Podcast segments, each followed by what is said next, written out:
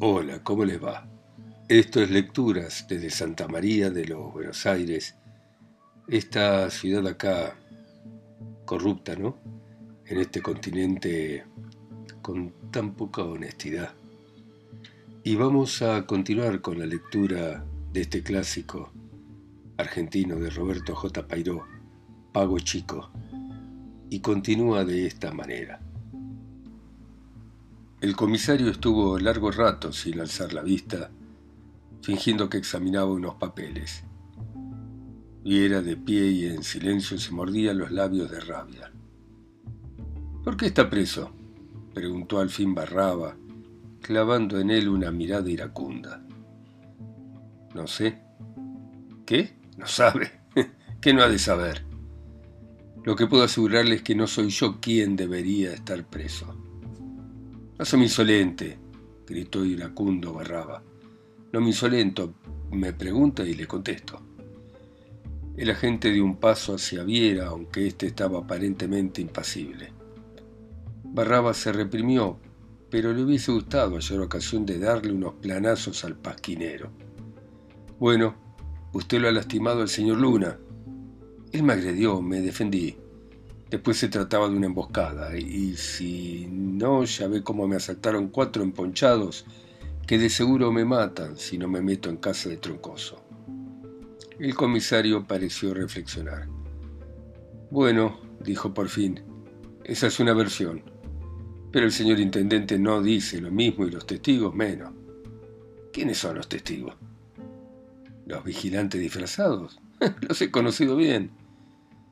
Barraba, ciego de ira, se levantó a medias de su asiento, pero logró reprimirse de nuevo y tras una larga pausa fingió tranquilidad y dijo lentamente, cantando las palabras casi sílaba por sílaba, ¿Qué quiere, amigo? Diga lo que se le antoje, aquí no hay más agresor que usted, y yo tengo la obligación de pasarlo al juez de paz por su delito de desacato a la autoridad. Pero eso es una injusticia, Usted es mi enemigo y abuse su puesto, exclamó Viera, que ya estaba viendo quince días o un mes de prisión en el calabozo, los interrogatorios intolerables, las vejaciones sin término y para fin de fiesta, el viajecito a La Plata entre dos vigilantes y quizá con grillos. Enemigo, injusticia, gritó Barraba, morado de cólera. Mire, amiguito, no me colme la paciencia. Carajo. Es que es la verdad, repuso el otro indignado. ¿Con qué enemigo, eh? Cuando salga ande con cuidado con el enemigo y con lo que escribe en su pasquín, va a terminar probando un buen guiso de lonja. Y dirigiéndose a la puerta de la otra oficina gritó, Benito, hace la acta de Viera. El escribiente tenía el acta preparada ya y acudió a leerla con voz monótona. Llamado a mi presencia, el acusado Julián Viera dijo que él había sido agredido por don Domingo Luna y que se defendió en defensa propia y que le pegó unos palos y que entonces vinieron emponchados y que él entonces se metió en casa de Troncoso y que entonces los otros le dejaron irse. Preguntado el delincuente si conocía a los hombres que decía que lo habían querido asaltar, el declarante dijo que no y que no los había podido conocer porque dijo que la noche estaba muy oscura y que no había luz. Y leído que le fue su declaración, se ratificó y firmó, conste. Yo no firmo, dijo sencillamente Viera. ¿Por qué? preguntó Barraba indignado de ver desconocida su omnipotencia. Porque eso es una barbaridad. Ya era como para no aguantar más, pero Barraba tenía mucha fuerza de voluntad y mucha prudencia y se limitó a ordenar. Volvelo al calabozo. Y cuando Viera salió, se quedó murmurando un de nada te ha de valer que solo terminó cuando tuvo a bien regalar a Benito con este cumplimiento a propósito de la redacción del acta. También vos sos más bruto que un par de botas. El escribiente se quedó impasible. Ya estaba acostumbrado a esas rebuscadas galanterías. A ver si pones en el libro la entrada de ese sonso por desacato a la autoridad a mano armada del intendente. Y el involuntario epigrama retratando una época Sonríe aún en el libro de entradas y salidas de la comisaría de Pago Chico. Los telegramas habían llegado a todos los diarios de oposición de Buenos Aires y La Plata y el hecho asumía las proporciones de un verdadero escándalo.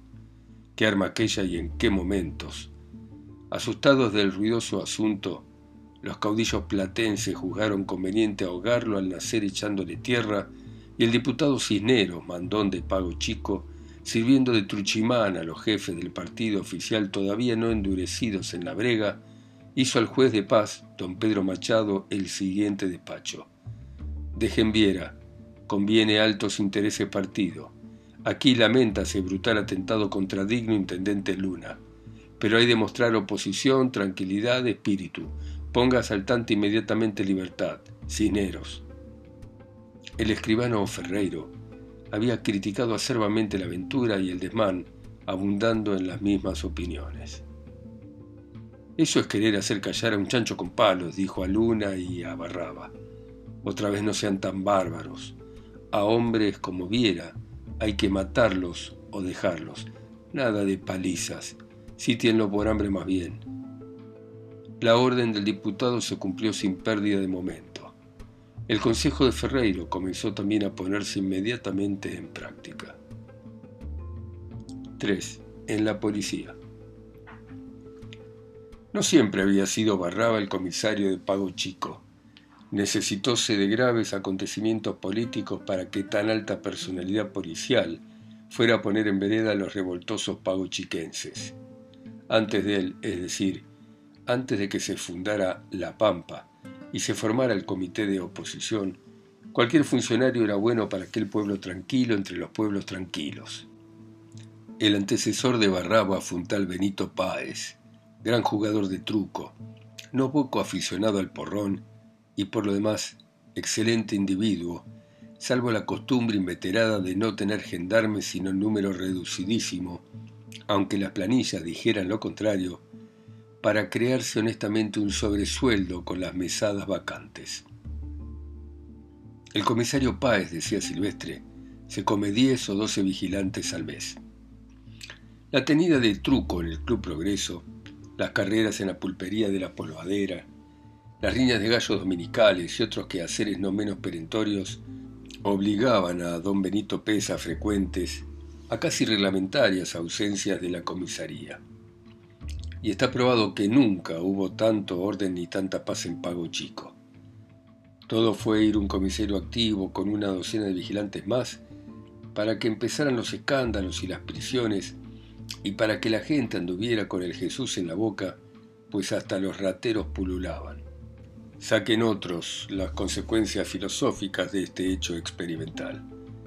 Nosotros vamos al cuento, aunque quizá algún lector lo haya oído ya, porque se hizo famoso en aquel tiempo y los viejos del pago lo cuentan a menudo.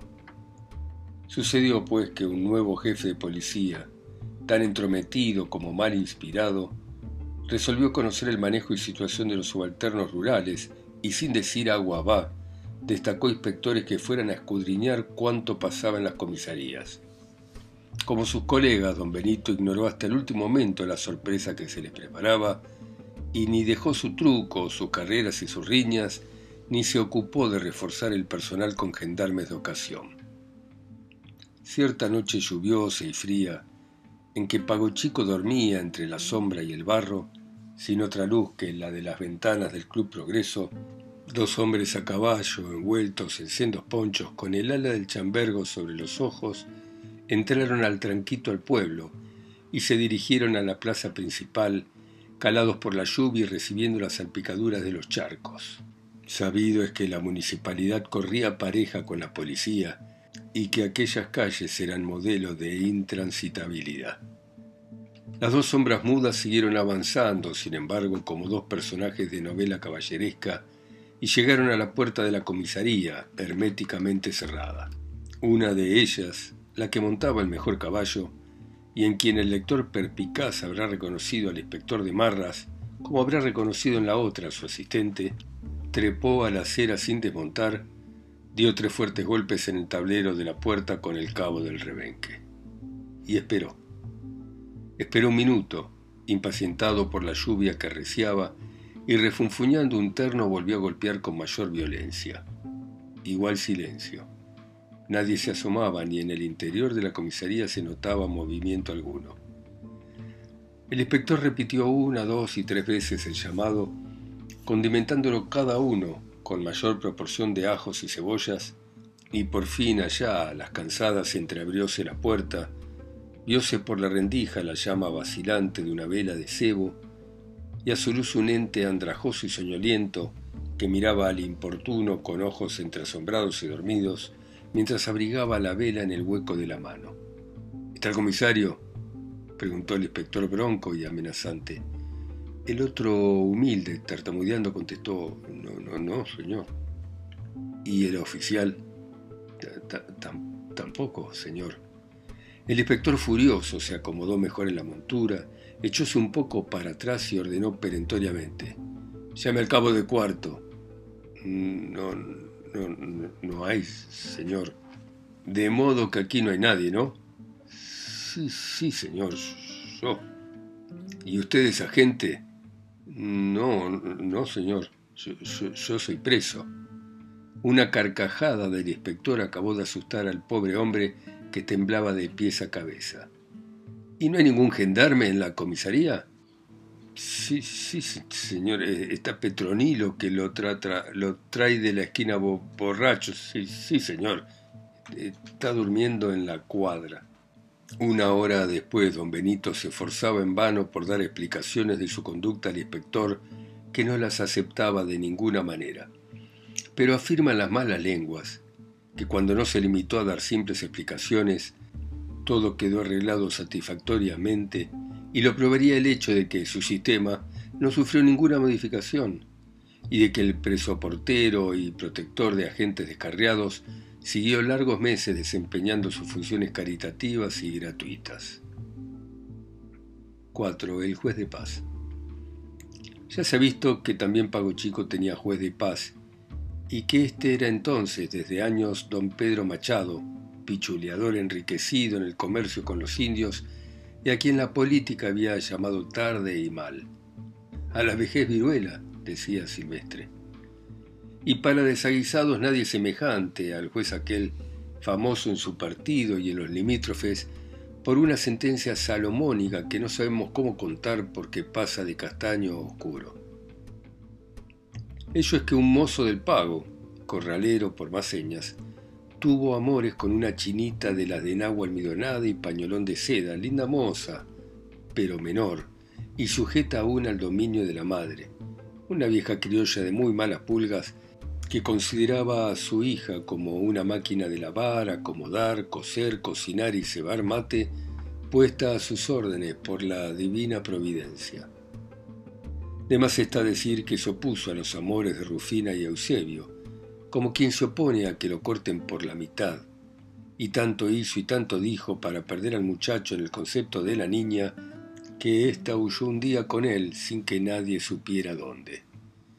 Desesperación de misia clara, greñas por el aire, pataleos y pataletas.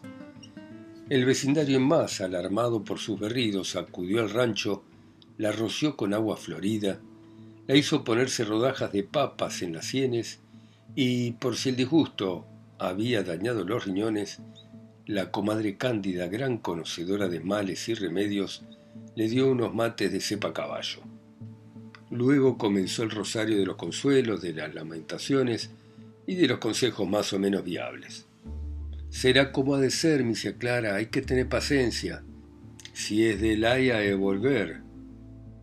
Eusebio es un buen gaucho y no la va a dejar, observaba un consejero del sexo masculino que atribuía muy poca importancia al hecho. Pero misia Clara no quería entender razones, ni aceptar consejos, ni tener paciencia. Petrón era la encarnación de todas las comodidades, la sostenedora de la ociosidad, el pretexto y el medio de pasarse las horas muertas en la más plácida de las haraganerías. Ausente la joven, acabábanse la holganza, la platita para los vicios ganada con la aguja, el vestido de zaraza lavado y planchado los domingos, las sabrosas achuras que Eusebio solía llevar del matadero para no ser tan mal recibido como de costumbre. No, no me digan más, no se lo he de perdonar.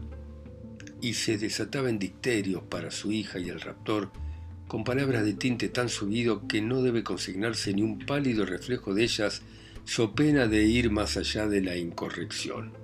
Era una fiera, un energúmeno, una tempestad de maldiciones y de blasfemias, como si el infierno que la guardaba cuando tuviera que hacerlo todo por sus manos se hubiera condensado y quintesenciado en su interior. Ya verán, ya verán, me de quejar a la autoridad. Por más veleidades de rebelión que tenga el campesino nuestro, por más independiente que parezca, para él la autoridad es un poder incontrastable. Los largos años de persecución y de sujeción, desde el contingente hasta las elecciones actuales con todas sus perrerías, le han hecho el pliegue, y solo otros tantos años de libertad permitirán que comience a desaparecer su fe en esa providencia chingada. Fue, pues, misia Clara a quejarse al juez de paz, don Pedro Machado. Un cuarto de paredes blanqueadas, sin más adorno que el retrato del gobernador, el piso de ladrillos cubierto de polvo, un armario atestado de papeles, una mesa llena de legajos, un banco largo, cuatro sillas y dos sillones, una para el juez, otra para el secretario. Todo eso era el juzgado de paz de Pago Chico y la sala del trono de don Pedro Machado. Este digno personaje estaba en pleno funcionamiento y el alguacil apostado junto a la puerta solo dejaba pasar a los querellantes a medida que don Pedro lo indicaba, después de las decisiones del caso. Hoy he estado evacuando todo el día, solía exclamar el funcionario cuando abundaban las causas. Misia Clara aguardó impaciente a su vez en la puerta de calle, secándose de rato en rato una lágrima de ira que brotaba quizá con la higiénica intención de lavarle las arrugas. empresa inútil. La espera fue larga, pues todo pago chico estaba en pleito o buscaba la ocasión de estarlo. Don Pedro sentenciaba con una rapidez pasmosa. A ver vos, ¿qué querés? Señor, venía porque Suárez me debe 50 pesos de pasto y hace dos meses que, bueno, bueno, anda a decirle que te pague, que digo yo. Y si no te paga, volvé que yo le haré pagar. Vos debe tener razón, porque Suárez es un tramposo. El hombre se fue medianamente satisfecho, dando paso a otros pleitistas cuyo litigio era más complicado. Señor juez, cuando yo hice la pared de mi casa, que hoy es medianera, con la que está edificando el señor, la municipalidad me dio una línea sobre la calle y como mi terreno es rectangular, tiré dos perpendiculares sobre esa línea. Ahora resulta que el agrimensor municipal no supo darme la línea y que la medianera, como ya digo, se entra en el fondo, en el terreno del señor, que me reclama las varas que le faltan. Yo, a mi vez, si antes de contestar esa demanda, vengo a demandar a la municipalidad por daños y perjuicios, porque me dio la línea causante de todo, don Pedro Machado, que lo miraba de hito en hito, lo interrumpió de pronto interpelando a la parte contraria. ¿Y usted qué dice? ¿Yo? Lo mismo que el señor, es la verdad. Demandar a la municipalidad, ¿no? ¿Y qué se han creído? Señor, yo demando, cállate, y vayan los dos a ver si se arreglan y pronto, ¿eh? que si no les atraco una mula. La audiencia continuó largo rato con incidentes análogos a los anteriores, hasta que entró en el despacho un gubernista de cierta significación que iba furioso contra el diario La Pampa, opositor, salido aquellos días de toda mesura. El diario publicaba un violento artículo contra él, Simón Bernardes, y lo trataba poco menos que de ladrón. Hola Bernardes, que dice que lo trae por acá. Vengo a acusar por calumnia al diario de Viera. Mire lo que me dice. Y tembloroso de rabia leyó los párrafos culminantes, interrumpido por las indignadas interjecciones de don Pedro Machado. a hijo de una tal por cual, ya verá lo que le va a pasar, es malo tentar al diablo. Y dirigiéndose al secretario Ernesto Villar, extendé una orden de prisión contra Viera. Vaya tranquilo nomás, don Simón, que aquí las va a pagar todas juntas. Bernardes se fue a anunciar a sus amigos que había sonado la hora de la venganza, pero el secretario no extendió la orden de prisión. ¿Sabe don Pedro que los jueces de paz no entienden de delitos de imprenta y que no podemos dar curso a la acusación de Bernardes. ¿No? No, señor, tiene que ir a La Plata. Don Pedro Machado hizo un gesto de disgusto al recibir la lección y para no menoscabar su autoridad exclamó en tono de reprimenda. También vos, ¿Por qué no me lo decís? Por fin tocó el turno a Misia Clara, que entre gimoteos y suspiros contó cómo Eusebio le había robado la hija y se desató en improperios y dicterios contra ambos, pidiendo entonces al juez el más tremendo de los castigos que tuviera a mano. ¿Cuántos años tiene la muchacha? Dieciocho, don Pedro. Bueno, ya sabes lo que hace, pues. La vieja volvió a gemir asustada del giro que parecía tomar el asunto. Pero mire, señor juez, que es única hija, que yo ya estoy muy anciana y que no puedo trabajar si ella me falta. Más vale que me cortaran un brazo. Haga que vuelva, señor juez, que yo le perdono con tal de que no lo vea más Eusebio, que es de lo más canalla. Don Pedro permaneció impasible, armando un negro con el papel entre el pulgar y el índice y deshaciendo el tabaco en la palma de la mano izquierda con la yema de la derecha. Ampáreme, señor, insistió la vieja. Haga que vuelva a mi hija. O de no, atráquele una multa a ese bandido. Para eso no hay multas. Si fuera uso de armas, replicó sarcásticamente don Pedro, la otra cambió de baterías. Si usted hiciera que Eusebio me pasara siquiera la carne, estoy tan vieja y tan pobre. Eh, ¿Qué quiere, misia Clara? La vaquilloncita ya estaba en estado y es natural. Hubo un largo silencio y en la cara del juez retosaba una sonrisa reprimida a duras penas. ¿Qué resuelve? ¿Qué resuelve, don Pedro? clamó misia Clara, desesperada y lamentable, con las arrugas más hondas y terrosas que nunca. El insigne funcionario levantó lentamente la cabeza y después sentenció con calma. ¿Yo? Que sigan nomás, que sigan. Bueno, muy bien. Seguimos mañana a las 10 en punto, hora argentina, como siempre. Ustedes en sus países, ciudades, continentes, islas o pueblos, escuchando a Pairó, Roberto, y Pago Chico, a través de mi voz acá sola y lejos, en Santa María de los Buenos Aires. Chao, hasta mañana.